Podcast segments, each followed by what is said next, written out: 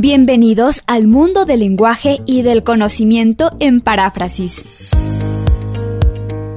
Un espacio para facilitar la elaboración de los textos en la vida universitaria. Paráfrasis, un acompañamiento para la redacción de tesis, de monografías, de ensayos. Despeje sus dudas sobre la escritura y la investigación en paráfrasis. La conducción de Miguel Romero.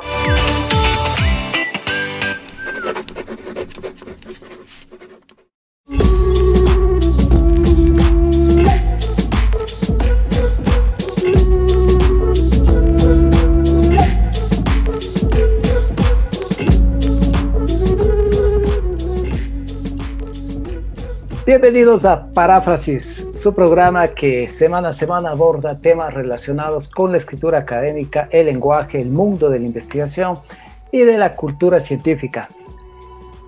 En esta tercera temporada, y este es el programa que da inicio a la tercera temporada de Paráfrasis, agradecemos por la audiencia importante que, que tiene el programa Paráfrasis por Radio Voz Andina Internacional. Hoy vamos a abordar sobre ¿Qué es y cómo se indexa una revista académica? Tema interesante para quienes estamos en el ámbito editorial, el ámbito académico y pensamos que para un público también mucho más abierto. Para desarrollar este tema he invitado a Freddy Rivera. Él es doctor en ciencias sociales con mención en sociología, por la Universidad Nacional de Cuyo, Argentina. También es magíster en Ciencias Sociales por Flaxo de México. Freddy Rivera es profesor titular e investigador en Flaxo, Ecuador, desde el año 1999. Freddy también es director de la revista latinoamericana de estudios de seguridad Urbio. Integra el comité científico del Centro de Estudios de Seguridad CSEC de la Universidad de Santiago de Compostela, España. Gracias, Freddy, por aceptar la participación en Paráfrasis. Bienvenido. Muchas gracias, Miguel. Buenas tardes eh, para la, gente que nos esté escuchando. Eh, a ver, eh, me faltó, bueno, ustedes no saben, pero a lo mejor eh, la gente que da clase, las personas que están en el mundo editorial y los estudiantes, por supuesto, eh, unos de doctorado, otros de maestría, que estarán muy interesados en saber cómo funciona el mundillo editorial. Hay una revista que se llama Ecuador Debate, que es del Centro Andino de Acción Popular, eh, obviamente es de ciencias sociales. Esa revista fue creada en 1979-80.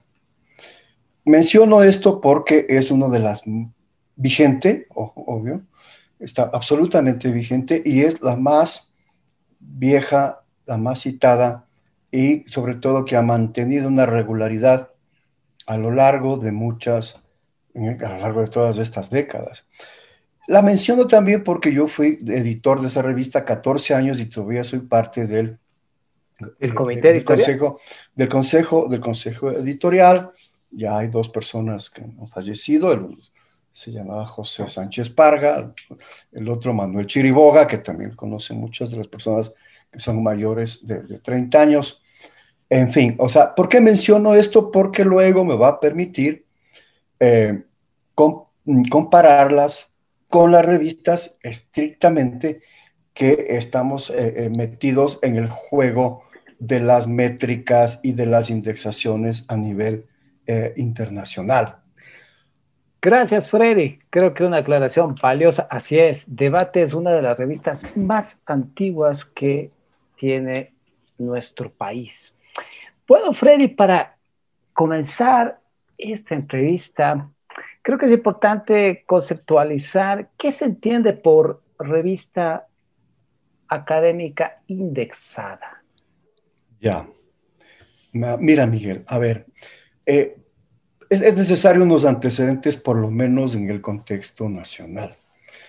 Eh, no eh, es relativamente nuevo, y cuando digo relativamente nuevo, no va a ser más allá de siete años, tal vez ocho, que las universidades, eh, sobre todo, se eh, volcaron por necesidades más externas, es decir, por las presiones y por las regulaciones que venían dadas desde la LOES y de las mismas políticas de, educación superior a tener revistas eh, indexadas, es decir, revistas que tienen un reconocimiento local, pero sobre todo internacional, a, través de varias eh, métricas, a través de, serie, de, serie, de, eh, variables y de indicadores de tipo editorial, pero también con un diseño, ah, incluso matemático,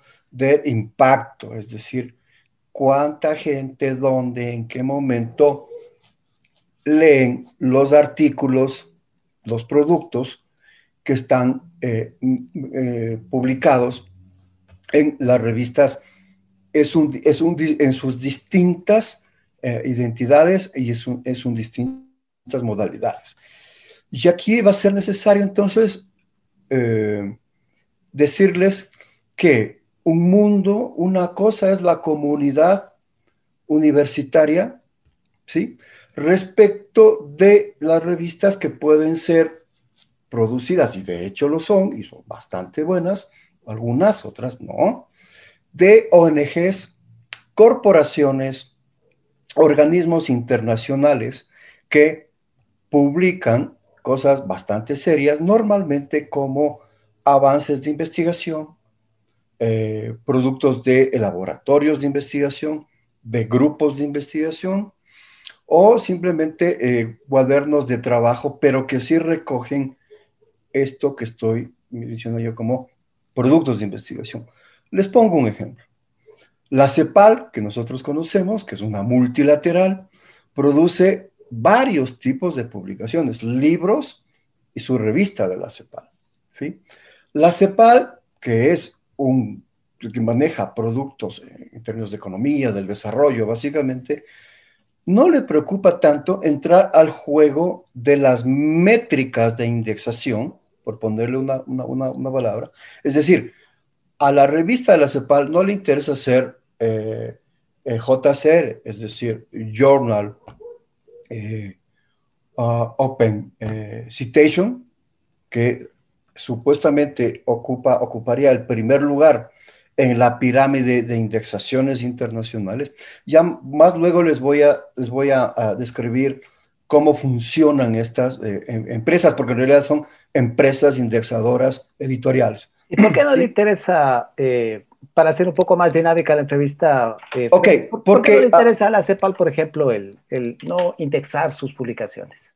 Porque el público lector de la revista de la CEPAL, así como el público lector de la revista Ecuador Debate, que es la más famosa en el Ecuador. Que tampoco es nada, ¿no? Ecuador Debate. Sí, solo Latindex, pero eso es un debate viejo que tuvimos con Paco Ron hace más de 20 años. O, les pongo otro ejemplo. Nosotros hemos leído durante, eh, leído durante muchos años la revista Nueva Sociedad. Así es, una de las más leídas en ciencias sociales. Exacto, al cuerpo que hace el directivo o la gente que está atrás, el equipo editorial de Ecuador Debate o de, en este caso, Nueva Sociedad o de eh, No le interesa entrar en las métricas que son exclusivamente de uso ah, académico. Eh, y de uso académico quiere decir una serie, una serie de limitaciones también, ¿sí? Eh, que son, por lo general, públicos reducidos, en ocasiones endogámicos, con impacto cuestionable, algunas muy poco vinculadas con la cosa pública, con la política pública o con la vinculación social. Eso no quiere decir que eh, la revista del, del, Partido Trotskista de las Estrellas tenga su revista. No, no. O sea, está una plena, plena, plena amplitud de recoger esa, Son trabajos académicos serios, desde luego que son trabajos académicos serios, pero esas revistas las leen eh, un público enorme, no solo intelectuales, no solo estudiantes, no solo académicos. Eh, Freddy, Y, a ver, para ubicarnos el tema de una revista indexada. Una revista indexada es aquella que cumple determinados parámetros que empresa X o la institución X pues establece que debe cumplir esa publicación para obtener esa indexación. Así, Freddy, por ejemplo, ¿qué tenemos? Tenemos la Tindex, tenemos Cielo. Ah, si quieres, te, describo más o menos como... Ajá, entonces para, para, ir situándole al, al lector, Freddy, en, este mundo de la revista indexada. Ok. Ahora, yo quisiera, Freddy, consultarte. Eh, tú, tú, por ejemplo, mencionas, hay revistas que son de muy buena calidad, por ejemplo, mencionabas Nueva Sociedad, aquí en Ecuador a Debate. Eh, normalmente se interpreta que una revista indexada, por ejemplo, digamos en Scopus, eh, tiene un nivel de calidad académica de sus publicaciones que sigue un proceso muy estricto. Realmente es así, eh, Freddy, la indexación es sinónimo de calidad de publicación. A ver, sí, sí, pero voy a explicar eh, por, qué, por qué parámetros son utilizados y las, las, métricas de estas indexaciones, ¿no es cierto? Que ahorita les voy básicamente a citar algunas, ¿sí? Eh, es necesario que la gente sepa. Una cosa es la indexación, la Tindex. La Tindex tiene dos, eh, dos formatos. Tiene la Tindex catálogo y directorio. Es decir, el catálogo es mucho, mucho más amplio, ¿sí? Del directorio. Se llama directorio porque son revistas que fueron enviadas para esa categorización y que cumplen determinados eh, requisitos. Por ejemplo, después voy a, voy a ser mucho más extendido. Tienen necesariamente una revista que ser periódicamente regular. O sea, si es semestral, tiene que ser semestral. Si es cuatrimestral, cuatrimestral. una revista pierde seriedad cuando no es regular en sus publicaciones. En el cumplimiento de su periodicidad. Correcto, correcto. A veces hay crisis, se, se desarticulan los consejos o simplemente hay crisis económica y entonces esa regularidad se ve afectada. Ok, eh, entiendo que ahora van a, a, flexibilizar un poco más porque toda la pandemia por lo que estamos atravesando, pero todos los años anteriores y esto es, como, como te decía Miguel, es, es nuevo para el Ecuador. México, donde yo viví unos años, para ellos, por ejemplo, las indexaciones es una cosa que tiene más de 20 años. Y cuando, dices, cuando dices, Freddy, disculpa, eh, cuando dices que es relativamente nuevo en Ecuador, ¿a qué periodo estamos hablando? ¿Qué periodicidad? ¿Será una década? ¿Poco más? Estamos, no, estamos hablando del 2011 para acá. Ah, cerca de 10 años. Cerca. Pero como te digo, es, es nuevo porque eso no se ha cumplido. Ahora, ahora bien, verás, esto es bien importante mencionar porque eh, los proyectos editoriales, en este caso las revistas, pueden estar ancladas en una institución. Te voy a poner un ejemplo. La Revista Mexicana de Sociología. La Revista Mexicana de Sociología tiene 50 años. Es producida por UNAM pero no necesariamente quiere decir que la UNAM va a mandar sobre toda la política editorial de la revista. ¿Ya? Ahora bien, comenzamos por la Tindex, ¿no es cierto? Entonces, la Tindex, directorio y catálogo. Si es que las revistas nuestras están en la Tindex catálogo, bien. Yo me di el trabajo, y si quieren después les cito dos ejemplos del Ecuador, y escogí dos ejemplos de la misma Universidad Andina la revista Andina y la revista eh, Comentario Internacional. Para ponerles un ejemplo, y voy a decir ciertas cosas que ojalá los colegas no se, no se enojen por eso. ¿ya? Entonces, esa es una indexación que quiere decir un reconocimiento que hacen desde fuera, no desde dentro, no desde dentro, del país me refiero, a uno, rigurosidad. Es decir, disciplina en el aparecimiento, sea impreso o sea electrónico, no importa. Simplemente se diferencia porque el uno tiene un ICSN con código, el otro tiene un ICSN con otro código, pero igual es impreso, eh, digamos, en papel o electrónico. Luego, Luego el Latindex hay otro, eh, eh, otra métrica que está vinculado con cielo, S-C-I-E-L-O, que, son, que es una métrica exclusiva para ciencias sociales a nivel... A nivel Latinoamericano. no, es iberoamericano. Iberoamericano. iberoamericano. Entonces, esa en el Ecuador es cortísima y está en observación. Tiene recién, va a tener dos años. Así recién ingresó, ajá. Es muy, es muy poco. Cielo Ecuador. Correcto, Cielo Ecuador, porque, o sea, Cielo en otros lados tiene más de 15 años, pero el Ecuador se atrasó muchísimo uh, en esta lógica de ser parte de estas métricas, es decir, cuánto del conocimiento ecuatoriano producido o desde Ecuador, no necesariamente ecuatoriano, se transmite a los públicos iberoamericanos, uh, latinoamericanos, estadounidenses y eso va a depender también de los lenguajes en los que se, se publica. Entonces, la métrica este cielo, digo, es nueva y, tiene que ver.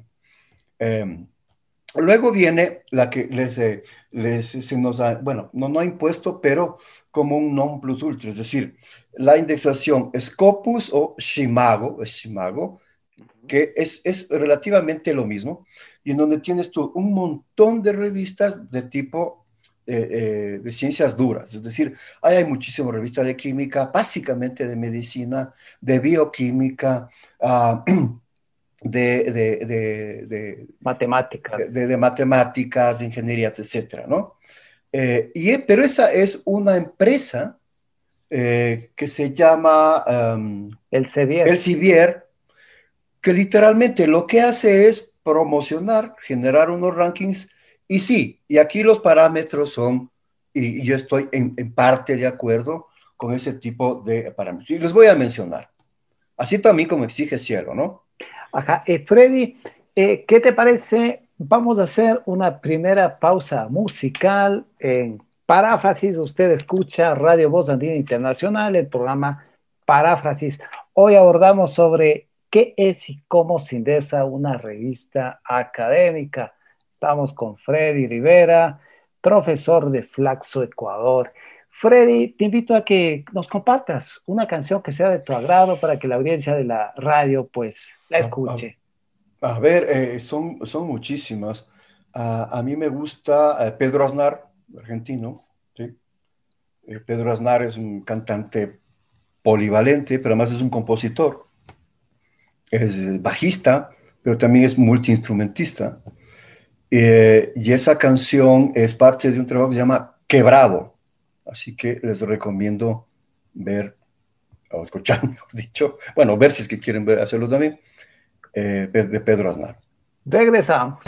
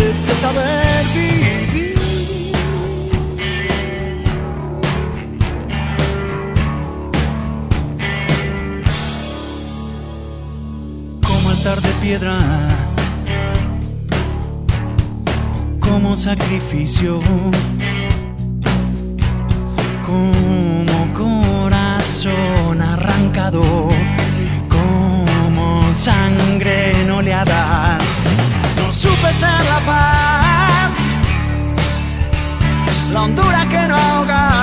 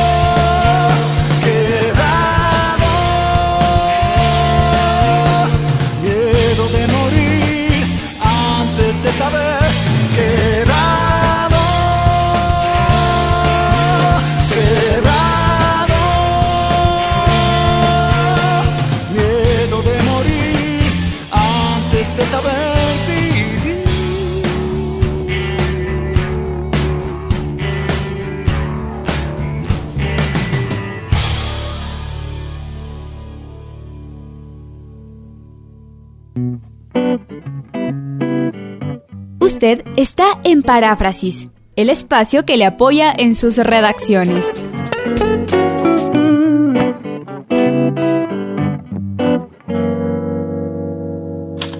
Regresamos a Paráfrasis. Hoy abordamos sobre qué es y cómo se indexa una revista académica.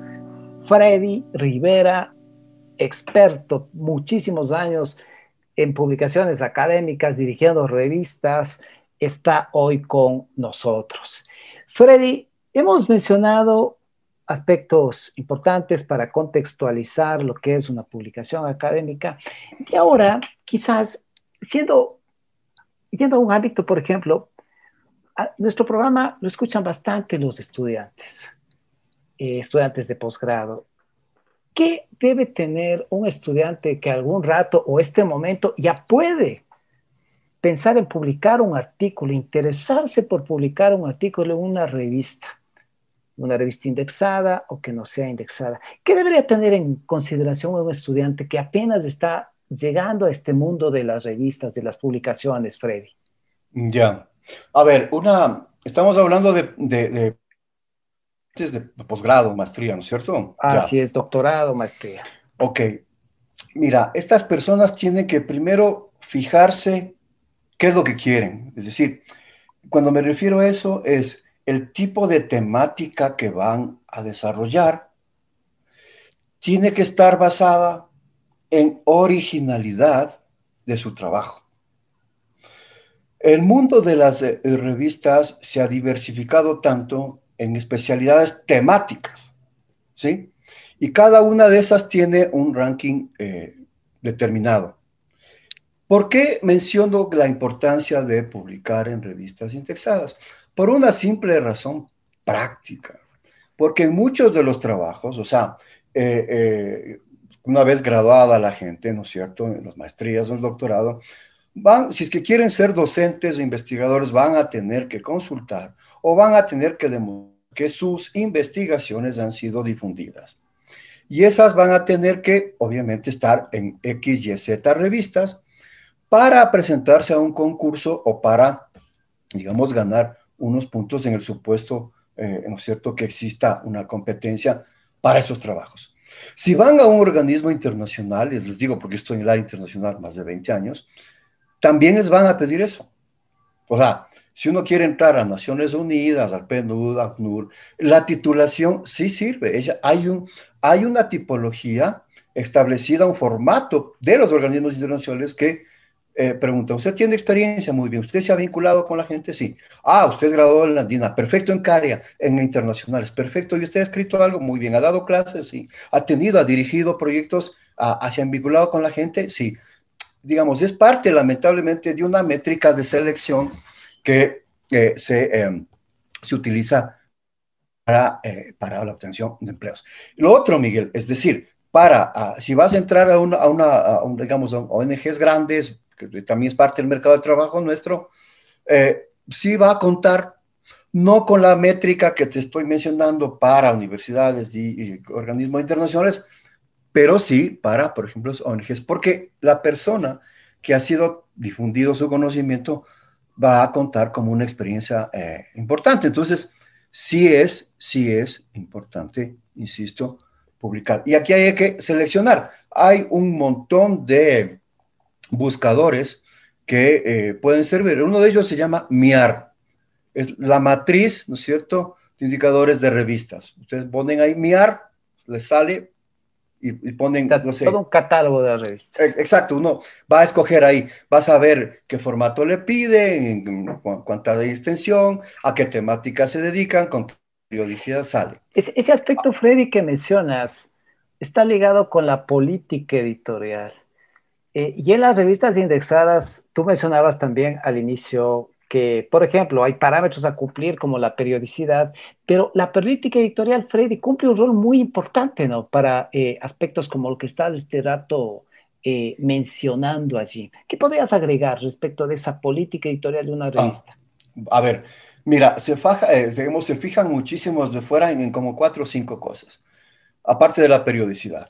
Uno, es la, la transparencia, es decir, la revista en su página web tiene que tener absolutamente clara eh, un código de ética, ¿no es cierto?, para preservar original. El código de ética es fundamental.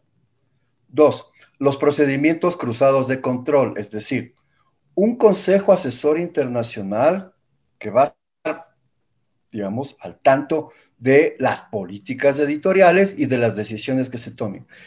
Las indexadoras internacionales, este, Scopus, Web of Science, JCR, uh, Cielo, eh, Redalic, por ejemplo, es muy celosa en ese tipo de cosas. Piden la lista, los correos, la identificación y se comunica con ellos. Dicen, usted está aquí, ha, evaluado algún artículo en este último año. O sea, hay un seguimiento para eso. Entonces, es importante. Una cosa en donde el Ecuador incumple persistentemente y tiene que parte de ver de esas políticas editoriales, Miguel, tú también tienes experiencia que es, y que no se cumple. Bueno, en la mía sí, hace cuatro años yo, es la endogamia. Y voy a poner el ejemplo de Flaxo. En el comité editorial de Flaxo no hay ninguna persona de Flaxo.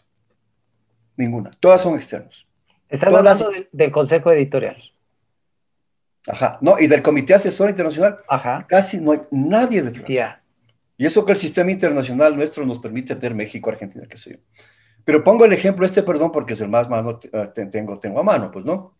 Entonces, cuando externamente ven que eh, se reproducen las mismas personas de la misma universidad, a veces, lamentablemente, hasta de la misma familia dicen, uy, esta revista no es seria. Así sea de Harvard, no importa. Así sea de, la, de Beijing, no importa. Es endogámica y nos fregamos. Entonces, cuidado con eso. Lo, que tú mencionas, Freddy, claro, son esos parámetros que de manera muy rigurosa estas instituciones indexadoras evalúan de las publicaciones. Y esto, esto quizás para quienes no están muy familiarizados puede, claro, sonar algo novedoso, extraño, pero si es que, ¿qué opinas, Freddy? Si podríamos decir que una revista indexada ante todo persigue una rigurosidad en el cumplimiento de los distintos parámetros.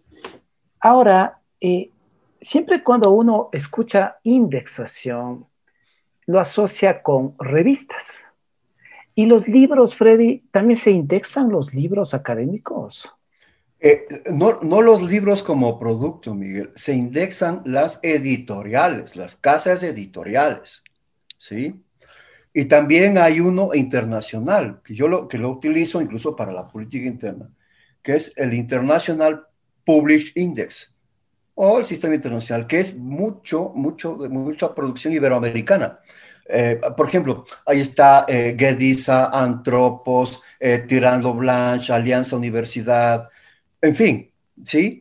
Y ellos tienen también sus indicadores. Eh, también hay para lengua inglesa y francesa, ojo no solo es para castellano, y también en portugués. Es, decir, Freddy, es decir, que una editorial que no está indexada puede aspirar a, hacerlo. Claro, por supuesto, desde luego. ¿Y aquí en Ecuador eh, hay alguna institución a la cual se dirige para aquello? No, mira, porque nosotros en el Ecuador tenemos un atraso muy grande, porque eh, por dos cosas. Uno, por la improvisación, por la como, como te diría, más o menos, la, montaña rusa que ha sido la política educativa de educación superior en estos últimos siete años. Eh, eh, eh, o sea, con, el tiempo me acuerdo cuando la CNCID literalmente genera, genera hasta ahora una hipernormatividad. Te decían un semestre una cosa, después otra. Entonces, la producción de libros muy buenos, por ejemplo, las cosas que sacaba la Corporación Editora Nacional, para la gente es decir, no tenía valor porque no estaba indexado, simplemente no tenía revistas, entonces no se indexaba. Digamos, e, esa cerradez, esa eh, eh, eh, torpeza desde mi punto de vista, desincentivó la producción editorial en el país. Las editoriales sí tienen que hacer un esfuerzo, internacionalmente, por supuesto, pero como te digo, hay que cumplir ciertos parámetros. La endogamia es una y hay otras más. El otro aspecto que te dice mucho, perdón, es, eh, y no tenemos acá lamentablemente, es una política pública macro sostenida como la que existe en México, el, SNI, el Sistema Nacional de Investigación, es para la parte docente y para las revistas, para la investigación propiamente dicha, con unos, una tipología. En Argentina eh, es el CONICET, y esto implica con la entrega de recursos, porque hay universidades que obviamente no tienen muchos recursos, pero de pronto generan cosas de mucha calidad y eh, eh, eh, el, el, CONICET en Argentina les da recursos para eso. Claro, también te exige cosas. ¿ya? Entonces, aquí no hay lamentablemente. En Colombia hace eso con ciencias, en el Perú, en fin, pero lamentablemente en el país no tiene. Entonces, ese es un factor asociado a este que te digo de las editoriales que no hay en este país. Ajá. Freddy, es Freddy Rivera, profesor e investigador de Flaxo Ecuador, que nos acompaña hoy en Paráfrasis, su programa que semana a semana se transmite por Radio Post Andina Internacional. Le recordamos también que usted puede acceder a los podcasts de todos los programas, las ediciones de Paráfrasis en Voz Andina Internacional. Freddy, nos has mencionado algunos aspectos que evidencian esa realidad de las publicaciones indexadas acá en el país. Y también eh, me gustaría que nos cuentes tú que, por ejemplo, estás en Flaxo. Flaxo dispone de varias revistas indexadas desde algunos años un equipo editorial para poder llevar adelante, sostener una revista cumpliendo los parámetros que, por ejemplo, la Tindes, Redaliga, Scopus, Cielo, Huevo Sayas o cualquier otra indexadora eh, los sostienen, ¿cómo debe estar conformado, Freddy?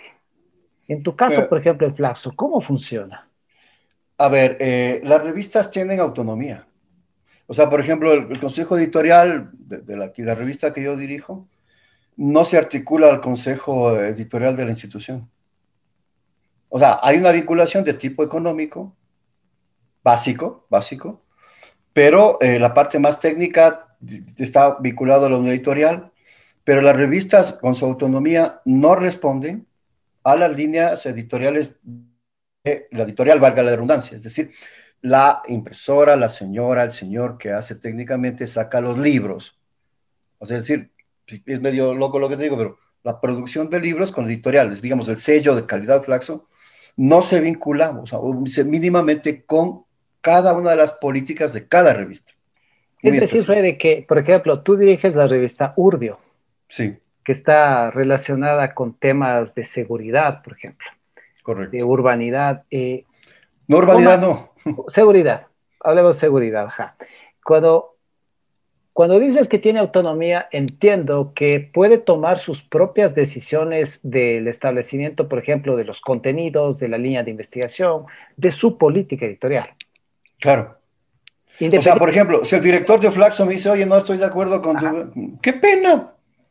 Ahí está la puerta, o sea, lamentablemente, y, a veces ahí se entran conflictos, porque normalmente lo que ha costado mucho trabajo es dejar los egos y ese poder a un lado, pero eso se demuestra con resultados, Miguel, ¿ya? Cuando hace cuatro años yo tomé la, bueno, mi consejo editorial, nuestro consejo editorial tomó la decisión de que no haya nadie de Flaxo, no les gustó, pero eh, en base a la experiencia que uno tiene, los, los resultados están a la vista, por ejemplo, eh, valga un poco de propaganda. La revista, la revista Latinoamericana de Estudios de Seguridad es la mejor indexada temáticamente en América Latina. Y no es lo que le digo yo, les puedo mandar los informes de Redif, este, Portugal, España, en fin, o sea, y otra cosa importante para la gente que hace revistas es los lenguajes eh, editoriales en los que se publica. Estoy hablando en XML, PDF, EPUB, ¿no es cierto? Eh, eh, y otros. Eso da... Aquí, Freddy, si me permites, para asociar lo que tú acabas de indicar, eh, hoy en día con las tecnologías de la información y la comunicación, un elemento muy presente en las publicaciones es que estén, por ejemplo, consten en estos eh, servicios electrónicos como el, el, OJS, es decir, estar en esas plataformas en las cuales así tú encuentras no solo a tu revista, sino a miles de revistas del mundo que están en esas plataformas electrónicas. Ese también es un, requisito a cumplir, Freddy, para una sí. Sí, sí, es uno de los requisitos, así aparte de la rigurosidad de, eh, cronograma, cumplir dos cosas. Te piden un soporte, eh, en este caso eh, de, plataforma, la OJS, pero también la propia, se fijan mucho en la propia página web de la revista. Es decir, voy a poner un ejemplo, si la revista Comentario Internacional de la Universidad Andina está anclada a la web propiamente de la, de la página de la universidad, debe tener su propia página la revista.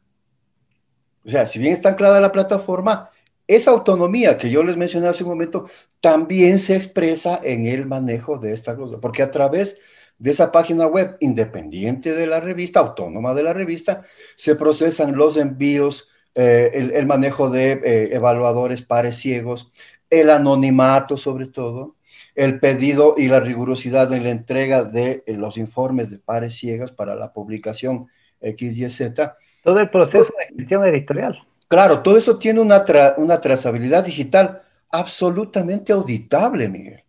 Y eso es lo que, que entiende la gente, ¿no? Es Freddy Rivera, hoy en paráfrasis Momento de la segunda pausa musical, Freddy. Te invito a que nos compartas otra canción que sea de tu interés, de tu agrado. A ver, últimamente hay un, cantante, bueno, es eh, un, cantante que se llama Steven Wilson. Steven Wilson. Y, sacó el año pasado una canción que se llama Refugié, Refugiado. Eh, él tiene una banda, tenía una banda preciosa que se llama Corpucan Tree pueden escuchar cualquiera de esos y entonces van a deleitarse con. Vamos a escuchar la, tu sugerencia musical, Freddy. Here in the wreckage, the winter is hard. I sleep in the same clothes that I drag through the mud. And if you ask me, nothing's changed. There's nowhere else I can go, so I stay. Riding rats, we make beds in the straw. And then we build houses, paint our names on the door. And if you ask me again, is this life? Well, I don't see I have a choice, but I still smile.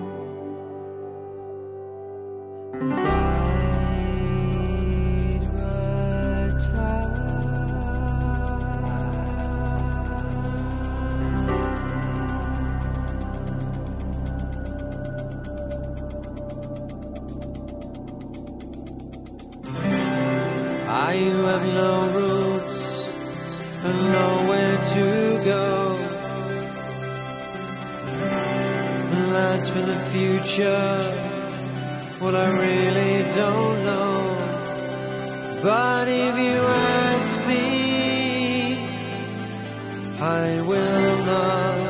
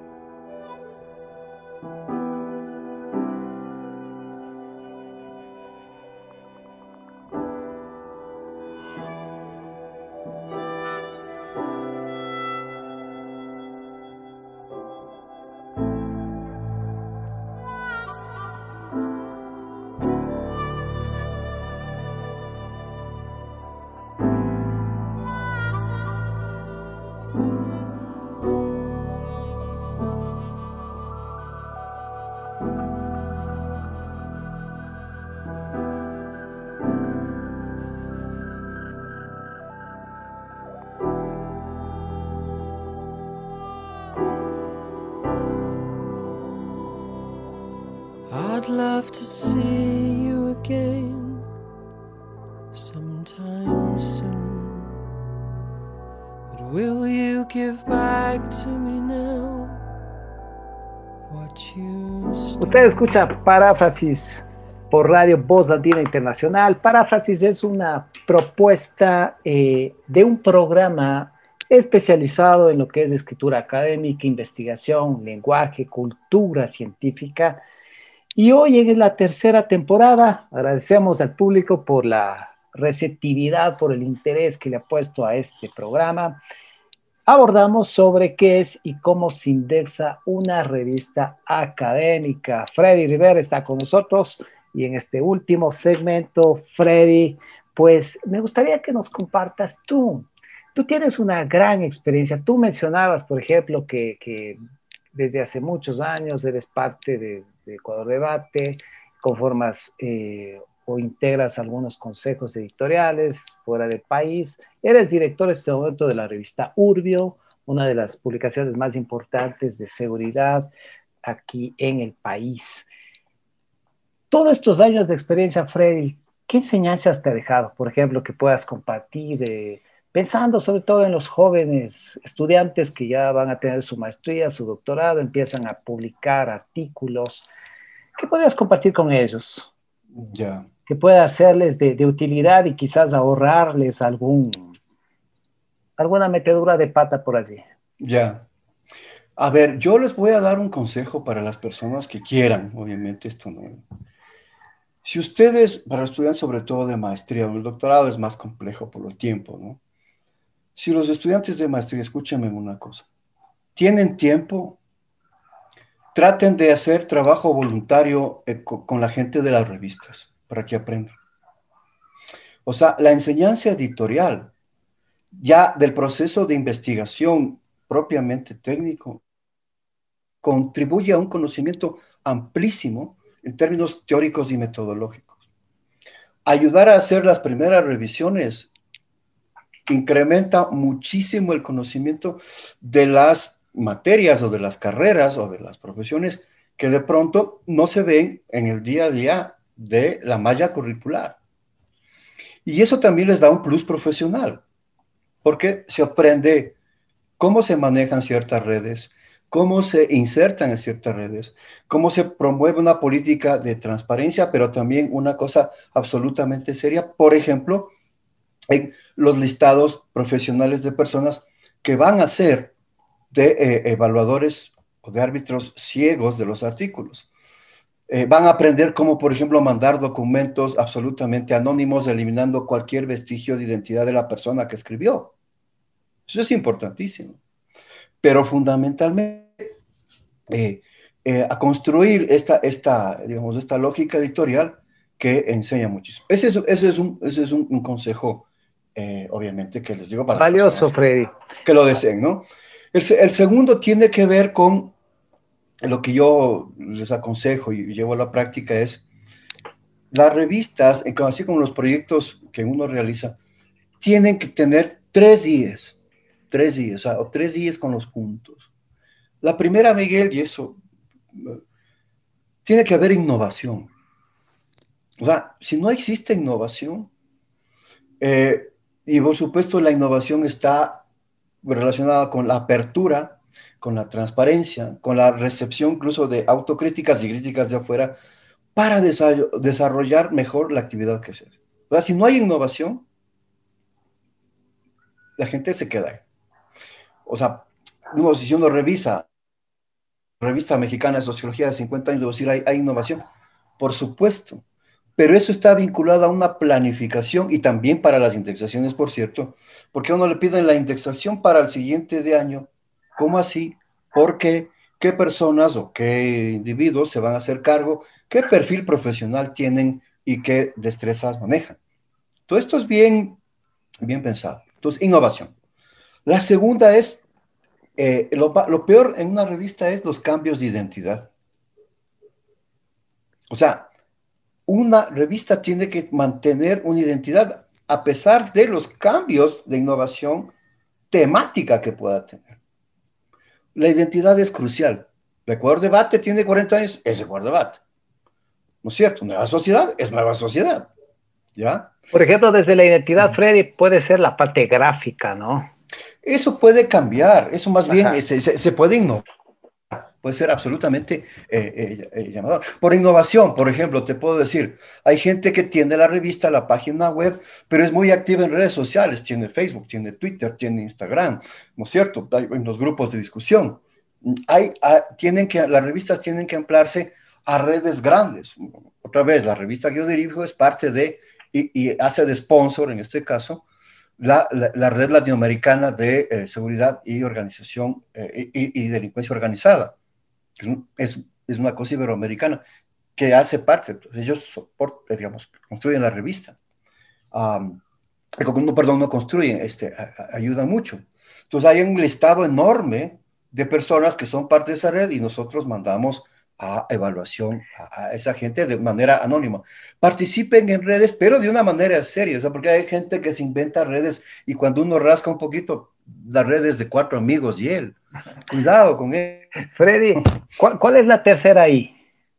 Ah, la tercera tiene que ver con eh, la, eh, eh, digamos, innovación, identidad y sobre todo investigación investigación. Sí, en el medio universitario se, recoge muchísima investigación, nuevos aportes. Si tú mezclas esas, más o menos el cóctel es exitoso, sobre todo porque la, investigación está vinculada con dar a difundir la innovación, ¿no es cierto? Y refresca la identidad. Yo les diría, manejen esas tres días, no solo para el, el editorial, sino para la gente que está buscando, queriendo hacer cosas. Y va lo mismo para los proyectos de investigación que desarrollen, ¿no? Freddy nos comparte que las revistas deben tener allí presente siempre innovación, identidad e investigación, las tres I's. Y Freddy, tú mencionabas uno de los elementos base de una política editorial, de una revista indexada, que es la revisión por pares.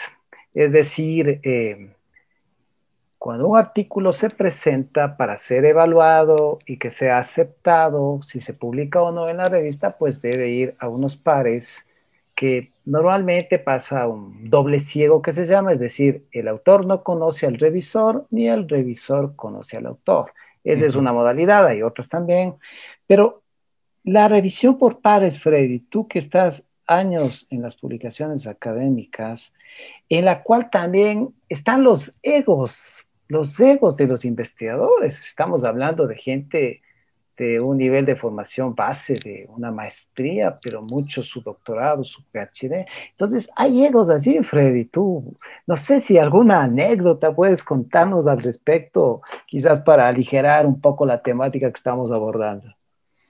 Sí, a ver, pero voy a comenzar con una broma.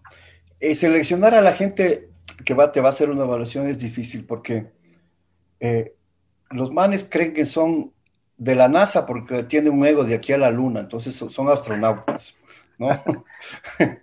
y, entonces reducir eso pasa por un proceso, y es la decisión que tomamos hace rato, en el caso nuestro, me estoy refiriendo como experiencia de mandar fuera del país absolutamente, eh, e incluso, eh, como incluso fuera de la red, evaluadores absolutamente anónimos que ni conocemos.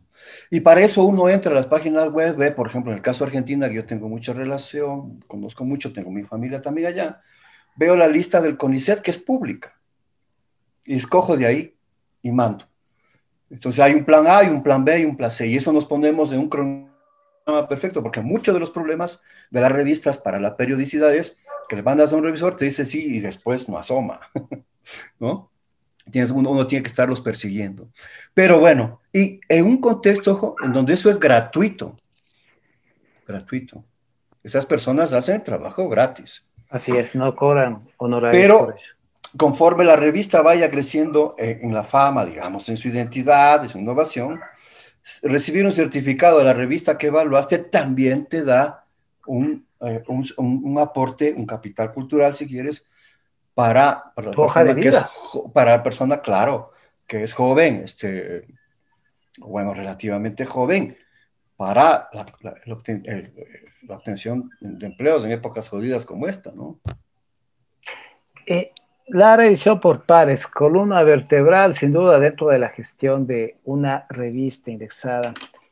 Eh, finalmente, Freddy, eh, algo que te gustaría agregar sobre esta temática, sobre todo pensando acá en el país. Tú mencionabas que nuestra situación no es de las mejores, apenas llevamos cerca de una década en la indexación, pero aquellas revistas, Freddy, sobre todo que son nuevas, ¿crees que deberían plantearse una hoja de ruta, un cronograma de por dónde deberían empezar a indexar y luego cuál sería el siguiente nivel de indexación? ¿Qué sugerirías al respecto? Eh, a ver, mira, mira, Miguel, yo hay más bien dos cosas importantes. La primera es establecer una colaboración de acumulación de saberes. Es decir, en el año 18, con estas lógicas que tenían para cielo mismo, eh, fue gente de la misma se a capacitarse con nosotros. Nosotros habíamos adelantado un montón de cosas, ni siquiera con íconos que la revista este, más vieja y inflación. Y ahí aprendieron, porque el equipo que era mucho voluntario, imagínate, aprendió técnicamente XML, PDF, IPAP y otras series. Cuando vino el reconocimiento de Redalic, hace, hace cuatro años, que Redalic pues, es una red muy importante en lengua castellana y portuguesa, la capacitación la hicieron en, la institución. O nosotros lideramos eso. Digo, nosotros como revista, no tanto como institución. Eh, quiere decir eso que los editores, las revistas, tenemos que establecer por lo menos un grupo de trabajo para decir algo frente a la atomización y cierto parroquialismo que se tiene en este momento y que lamentablemente lo está manejando el CASES con su eh, política eh, de, revistas indexadas desde mi punto de vista errónea. Este, entonces, hay que colaborar, tenemos que intercambiar saberes y tenemos que proponer elementos para lo que espero algún día sea un sistema nacional de, investigadores. Eh, a nivel de país, ¿no? Es Freddy Rivera quien nos ha acompañado hoy en Paráfrasis. Freddy, te agradezco mucho por haber participado, compartido tus conocimientos, tus experiencias sobre el mundo de las publicaciones académicas y de forma específica las revistas. Conmigo, Miguel Romero Flores, será hasta el siguiente programa de Paráfrasis. Pásela bien.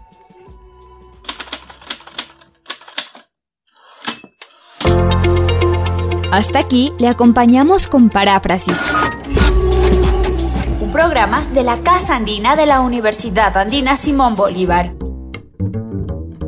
Les invitamos a nuestro siguiente programa para seguir compartiendo el fascinante mundo del lenguaje y la investigación. Miguel Romero, su anfitrión, les dice hasta la próxima semana.